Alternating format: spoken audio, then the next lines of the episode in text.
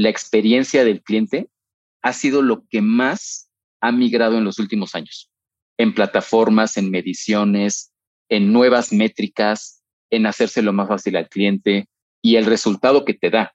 Yo siempre digo que un líder en el retail se traduce el que mejor sabe interpretar todas sus variables. Amazing Retail es el espacio creado por Getin, la plataforma líder en Retail Analytics en México y Latinoamérica. Si quieres posicionarte por encima de tu competencia, toma tus decisiones estratégicas con los benchmarks personalizados de Getin. Monitoreamos más de 3.000 puntos de venta en México en diversos sectores del retail. Abre tu siguiente sucursal en las zonas que ya frecuentan tus clientes potenciales. Para más información, contáctanos. Escríbenos a contacto.getin.mx. No desperdicies las ganancias de tus tiendas y capitaliza su rendimiento.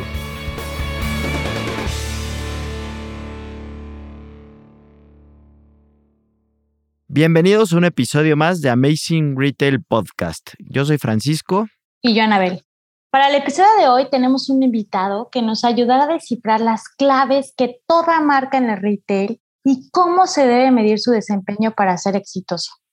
Antes de presentarlo, no se olviden de seguirnos en Spotify y su plataforma de streaming preferida y compartir el episodio en redes sociales.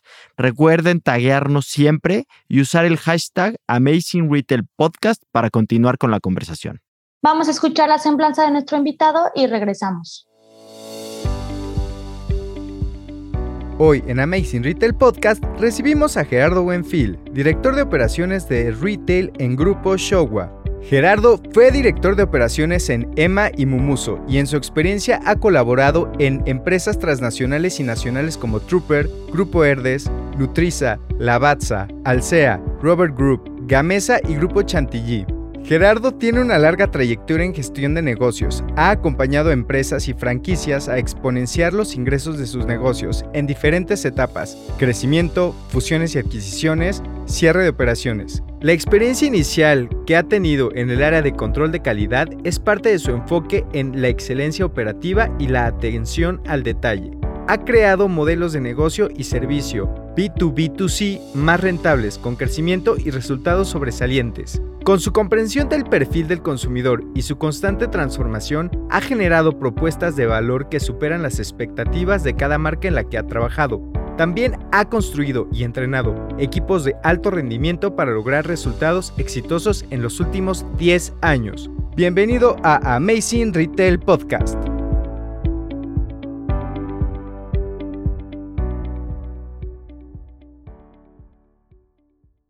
Pues bueno, Gerardo, bienvenido a este episodio. Estamos muy contentos de que nos puedas acompañar hoy. Y por qué no, para empezar, nos hablas un poquito sobre lo que estás haciendo actualmente. Primero, buenas tardes, Anabel. ¿Cómo estás, Francisco? Un placer saludarlos otra vez y tener esta charla de amigos y de colegas del retail, que sé que somos apasionados los tres del retail. Un placer estar con ustedes. Pues, ¿qué estoy haciendo ahorita? Pues mira, dirijo las operaciones de cinco marcas premium a nivel país tengo la fortuna de estar en un grupo que tiene cinco marcas muy posicionadas en el mercado y que tienen la enorme meta y objetivo de seguir satisfaciendo a los clientes a nivel global. Represento alrededor de 60 tiendas a nivel país y bueno, tratar de aportar un poco en el expertise a este gran podcast que tienen ustedes del retail. Muchas gracias, Cardo, por acompañarnos. Y para entrar un poco en tema, ¿Qué crees que sea lo primero que se debe considerar para aspirar a tener una tienda con buenos resultados? Pues mira, yo creo que lo primero es hacer los procesos en el orden que se deben de seguir y eso hay que ser muy metódicos en ello. Y creo que gran parte del éxito de cualquier negocio de retail tiene que ver con la location famoso, ¿no? Que lo hemos escuchado muchas veces de muchos expertos y sí estoy convencido que la ubicación, el tracking definir correctamente un punto de venta de lo que vendas, ya sea alimentos, impulso, producto específico, producto necesario para el uso cotidiano o no, el 50-60% de este éxito depende de la location. ¿Qué es la location? Ver un flujo correcto. ¿A qué me refiero con correcto? Donde la gente te perciba, te pueda ver, pero no solamente ver como tú quieres que te veas, sino como el cliente espera que lo veas en el momento adecuado. Eso quiere decir que yo entre a su espacio en el mood en el que yo espero que entre como consumidor. No es lo mismo que tú me encuentres en un mood en el que estás corriendo, en un mood en el que vas por compra, en un mood en el que vas acompañado o con familia, y eso tiene que ver mucho, ¿no? Las cuestiones técnicas que ustedes saben mucho mejor que yo y que miden aparte, que es pues el flujo de las plantas bajas, el flujo de las partes medias de los centros comerciales, una esquina, una visibilidad muy adecuada de 360 pie de calle. Eso yo creo que es el primer paso para tener éxito en un negocio. Si no haces eso bien, aunque seas un excelente operador, no va a ocurrir. Y la segunda, y que creo que es complemento, y voy a englobar con este comentario todo lo que suma a la location de una tienda. Yo le llamo excelencia operativa y creo que este término lo han escuchado mucho de mí, que es cómo llevas al mejor potencial a ese punto de venta con tres pilares, que es tu gente, la excelencia operativa a través de los procesos de la marca y como tercer punto es entender y traducir la necesidad de tu cliente adentro de tu tienda. Eso suena muy fácil, pero es lo más complicado. Sí, sin duda. Ahí es donde está la clave prácticamente. Oye, Gerardo, y ya nos dijiste un poquito, bueno, no un poquito, bastante a detalle el tema de la location, pero hay un tema fundamental que también lo estás diciendo y creo que también es parte de la excelencia operativa de la que nos estás platicando. Pero, ¿qué acciones puntuales, si pudieras recomendarle a los que nos escuchan, pueden hacer las tiendas en particular para seguir vendiendo en tiempos tan complicados? donde pareciera que todo lo tiene en contra actualmente. Entonces, ¿qué hay que hacer para seguir vendiendo? Si supiera eso al 100%, no estaríamos platicando en este podcast. Yo creo que los que nos dedicamos al retail, ese es el reto de todos los días. Y muchos decimos, no hay hilo negro. Y en esta época de pandemia, creo que sí hay que inventar un poco el hilo negro, porque la manera tradicional de hacer retail, pues todo lo traducíamos hasta hace año y medio, dos años, lo traducíamos en transacciones, ticket promedio y venta total, ¿no? Eran tus tres factores. Y alrededor de eso, construyes un customer experience, que es un customer journey, que es la oferta, que es producto poderoso, el ABC de visual merchandising, que todos nos dedicamos a eso en algún momento de la vida. Y eso hoy en día ya no es suficiente. Desafortunadamente ya no es suficiente. Y lo digo desafortunadamente porque sí soy un convencido que el retail se mide a través del contacto físico. Y ese contacto físico durante dos años y medio no lo quitaron. Y no lo quitaron a través de, todo lo que ya sabemos de la pandemia, ¿no? ¿Cómo hay que hacerlo hoy en día para tratar de igualar lo que teníamos? Porque el consumo ha cambiado y el que no lo quiera entender que ha cambiado se está equivocando de negocio, creo yo. Y yo escuchando a colegas míos, a marcas de competencia, no de competencia de otros segmentos, siguen pensando en hablar del mismo retail tradicional. Y hoy la tan mencionada frase de omnicanalidad se vuelve súper necesaria. Y no necesaria para sobresalir o para dar un paso más, sino para estar apenas en línea de lo que hoy en día es el consumo. Te lo digo primero como consumidor. Yo modifiqué mis ámbitos de consumo, Anabel modificó sus ámbitos de consumo, Francisco modificó sus ámbitos de consumo y esto suena atrillado, sí, pero es realidad. Yo lo que antes consumía 100% en un lugar, hoy en día lo consumo en diferentes lugares, en diferentes plataformas, por diferentes marcas y hoy el cliente está, para que se arraiga una marca, es 10 veces más complicado que hace tres años. Es 10 veces más complicado. Gerardo, y platicándonos un poco de esta dificultad que para nosotros es más cómodo como consumidores, como para marcas es más complicado, ¿cuál crees que sea el principal error que hoy en día puedan hacer las marcas en ese sentido? Aparte de que no les importe lo que acabas de comentar. Claro, yo creo que va sumado y ves una palabra fuerte y cuando lo digo yo en las juntas de dirección o a mis colegas o a mis reportes, es una palabra muy fuerte, pero creo que muy contundente se llama soberbia. Si tú sigues teniendo soberbia en que tu marca es la mejor, en que tu marca no tiene competencia, en que tu marca está muy bien posicionada, en que traes muchos años de experiencia, en que el cliente va a regresar al consumo y es una moda, desafortunadamente eso primero les va a quitar rentabilidad y luego va a desaparecer del mercado. Desde el punto de vista de la tienda, el error principal, y lo vivo todos los días, dentro de las marcas que yo coordino el día de hoy, es tratar de meterle ese chip a nuestra gente de tienda. Ese chip significa ponte en el lugar del cliente. No le vendas lo que tú esperas que vendas. ¿Qué quiere él al entrar a tu tienda? ¿Qué busca al entrar a tu tienda? Y hoy yo hago prácticas que antes no hacía hace dos años, por decirles un ejemplo muy técnico a lo mejor. Si hoy en día a un vendedor que tiene capacidades diferentes, que sabe del producto, que ya recorrió el ABC, que sabe Friedman, que sabe cómo vender, hoy eso no es suficiente y le tienes que enseñar técnicas adicionales sobre tus KPIs. ¿A qué me refiero? Si yo hoy en día logro que un vendedor comprenda, comprenda, que un cliente vea una tienda mía de playeras como una parte de una necesidad para él, él el ticket promedio que va a estar pensando va a ir en función de ese comportamiento observable y no de piezas que le agrego al cliente.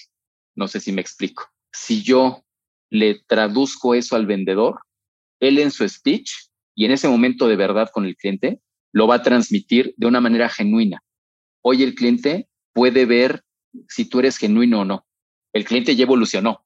Si te la compran ahí o no te la compran, ¿no? Nada más me quieres vender lo que sea aunque ni me quede. Creo que acabas de dar el secreto. Yo sé, pero eso suena muy complicado y además el coaching en este caso es fundamental porque tú tienes como líder que observar y ver más allá de lo que observa no solo tu cliente, sino tu vendedor. Tú tienes que ayudarlo a identificar la palabra genuina. Si logras ese momento de conexión con el cliente, que no se traduce en un speech, en una frase, en un momento, en una hora, no se traduce en eso, es yo soy diferente a Francisco y yo soy diferente a Anabel. Y yo tengo que saber llegarle a Anabel y saber llegarle a Francisco. Y eso traducirlo por multiunidades a nivel país, multimarcas, multiproducto, eso es lo complejo del retail. Sí, sin duda, ahí está el reto, ¿no? Como bien lo mencionas. Y que ya empezamos a platicar del tema de medición y por ahí dicen una frase, ¿no? Que lo que no se mide no se puede mejorar, etcétera. Y hablando de ti, de Gerardo, cuéntanos en el tema de medición, ¿tú cómo lo haces? ¿Cuáles son para ti los indicadores que son imprescindibles? O sea, que tú sí volteas a ver sí o sí en donde estés estos indicadores, porque ya lo traes en tu ADN. Sí. Bueno, para empezar, creo que todos los que estamos en esta industria tenemos que tener ese feeling. Ese feeling de estar ahorita en la Ciudad de México y saber qué está pasando en Tijuana y qué está pasando en Cancún y qué está pasando en Monterrey, ¿no? Eso se hace a través de indicadores claves y la parte técnica, pues ya lo conocemos todo, ¿no? KPIs, hay diferentes maneras de, nombrarlos. ¿Qué veo yo para saber si mi negocio está sano y que hoy puede estar tranquilo en mi casa platicando con ustedes, sabiendo que a lo mejor la venta se está dando o no? Creo que más que que te diga dos o tres indicadores, es saber analizar el indicador. Hoy, saber yo tengo un tablero de eficiencia y voy a hablar en mi caso. Yo hablo con mi gente de eficiencia. La eficiencia se traduce de una sola manera y cuando me escuche mi equipo les va a dar risa porque se los digo todos los días. Yo hablo en blanco y negro, no hablo en tono de grises. Y ese blanco y negro, las métricas de los dashboards, de los balance scorecard, de los tableros de KPIs, de las juntas de los lunes de resultados, se traduce en una sola cosa. ¿Qué tan eficiente eres? Y esa eficiencia solo se mide de una manera. No conozco otra manera y mira que he estado en muchos retailers, llevo muchos años manejando esto y se traduce en no me cuentes historias, cuéntame la eficiencia que estás haciendo. Y la eficiencia se traduce en cuántos KPIs mides y a cuántos estás llegando. Y después de eso, se traduce en un número de eficiencia. Si mido 10 KPIs y le pego a 3, soy 30% eficiente si le pego a 8, soy 80% eficiente. Así se traduce. Y eso suena a todas las herramientas que todos los retaileros, permíteme la expresión, tenemos. Evaluaciones de desempeño, planes de desarrollo, planes 360, medir en blanco y negro quién es el que tiene que subir a la siguiente posición, quién tiene unas competencias para manejar esos KPIs o no. Alguna vez un excelente líder que tuve hablaba de los platos chinos y se me quedó marcado ese consejo hace 15 años. El que maneja una tienda de retail, primero empieza con un plato que se llama ticket promedio. Lo dominas, está perfecto. Tienes el plato aquí manejando. Luego tienes otro plato al mismo tiempo, pero tienes que seguir manejando este. Y este se llama transacciones. Y luego sacas un tercero y ese tercero empieza a girar y se llama conversión. Y luego sacas otro y se llama atracción. Y tienes que manejar los cuatro al mismo tiempo. Si no eres capaz de manejar los cuatro al mismo tiempo, no te puedes dedicar a esto. No te puedes dedicar a esto. Gerardo, estamos totalmente de acuerdo contigo. Fran y yo siempre lo llamamos, es como un, una marioneta que tiene cuatro hilos y siempre le decimos a los clientes, tenemos que hacer un equilibrio, no puedes jalar solo de un hilo porque si no algo pasa mal. Y creo que es el mismo ejemplo que acabas de decir y, creo que está excelente. Y Gerardo, cuéntanos, ¿cómo crees que ha cambiado el consumidor en este 2022? Después de todo lo que nos contaste, de que ya cambiamos, de que consumimos diferente, ¿qué crees que sea como lo más fuerte en ese sentido? Mira, lo he pensado como consumidor primero y luego como dueño de negocios, ¿no? De dirigir operaciones. Yo creo que tiene diferentes vértices y te pones la cachucha de el cliente y luego te pones la del operador y luego te pones la del director de, de finanzas y luego te pones el de expansión y todas tienen diferentes vértices. Creo que lo principal que busca el cliente en el 2022 es no generar vínculos fuertes. Y eso suena fuerte dicho por mí, porque incluso va en contra de lo que yo mismo pienso. Y lo que pensamos de la generación Z y los Centennial y todo lo que existe ahorita. Pero es una realidad. Hoy en día, yo tengo 46 años y soy un consumidor ahorita a los 46 que antes a los 40. Y mi esposa es diferente y mi hija es diferente y va a seguir cambiando. Pero hoy en el 2022, y no pensando en México, ¿eh? pensando globalmente las tendencias que existen en el mercado, el cliente cada vez va a hablar menos de esa experiencia del cliente, de me satisfaces, regreso contigo. Si no me satisfaces, no regreso contigo. De la experiencia de Starbucks, ¿no? Y mira que trabajé en esa marca muchos años y lo vivo. Ese customer experience, si hoy lo pienso a cómo se mide desde hace 20 años, 15 años, 10 años, 5 años, esa manera de medir la experiencia del cliente ha sido lo que más ha migrado en los últimos años en plataformas, en mediciones, en nuevas métricas, en hacérselo más fácil al cliente y el resultado que te da. Yo siempre digo que un líder en el retail se traduce el que mejor sabe interpretar todas sus variables, el que lo hace más integral, el que sabe ver 360 el negocio. Si tú te casas en lo estoy haciendo bien y tus indicadores van bien y tu venta va bien, te estás haciendo un engaño tú solito, porque la manera en la que se lo preguntas al cliente, y mira que he manejado muchas plataformas de evaluación al cliente, de satisfacción al cliente, y hoy esa métrica cada vez se hace menos relevante, porque antes decíamos, y mira antes, pensando en mí mismo, ¿eh? hace cinco años, ¿qué me dice el Customer Experience? Y te ibas a un dato, a una gráfica, a valores, a tendencias. Hoy eso no es suficiente. Yo tengo que ver qué está pasando 360, qué me está diciendo mi atracción, mi conversión, mi ticket promedio, mis tickets, el cliente, el customer experience, mi rentabilidad, qué me está diciendo el centro comercial, qué giros está manejando el centro comercial, quién se está yendo del centro comercial.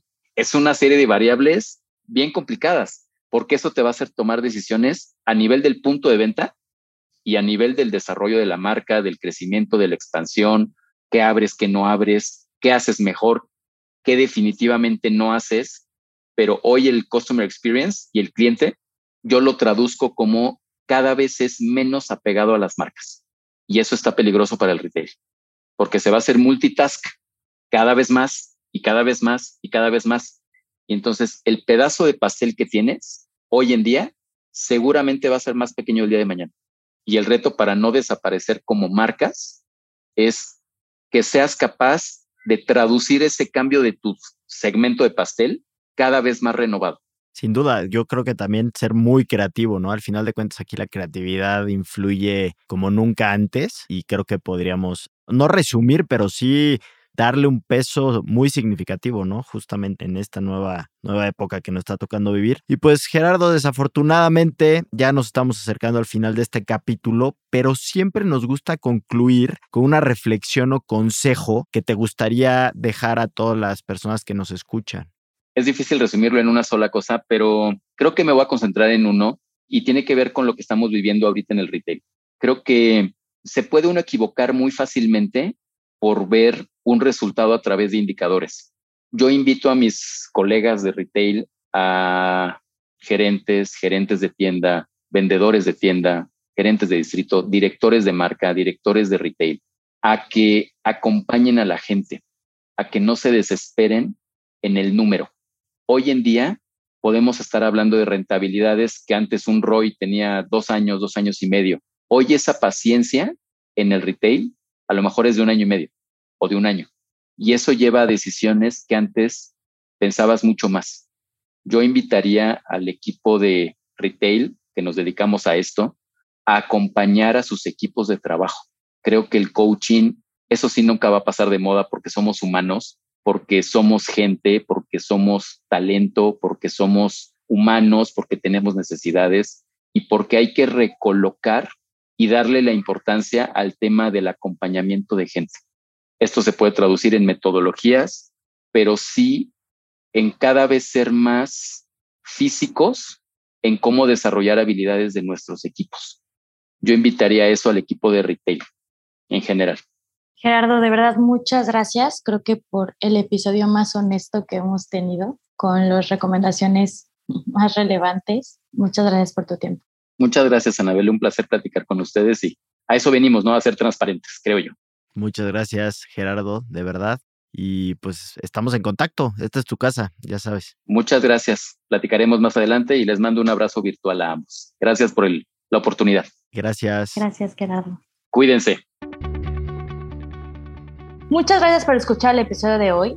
Recuerden seguirnos en nuestras redes sociales, arroba getin-mx y en nuestra página de internet getin.mx, en donde pueden consultar también todos nuestros episodios y más artículos que los ayuden a mejorar sus tiendas. Recuerden escribirnos y mandarnos todas sus preguntas con el hashtag Amazing Retail Podcast en cualquiera de nuestras redes. Los esperamos el siguiente martes en punto de las 6 de la tarde con un episodio nuevo de Amazing Retail Podcast. Cuídense mucho. Bye bye.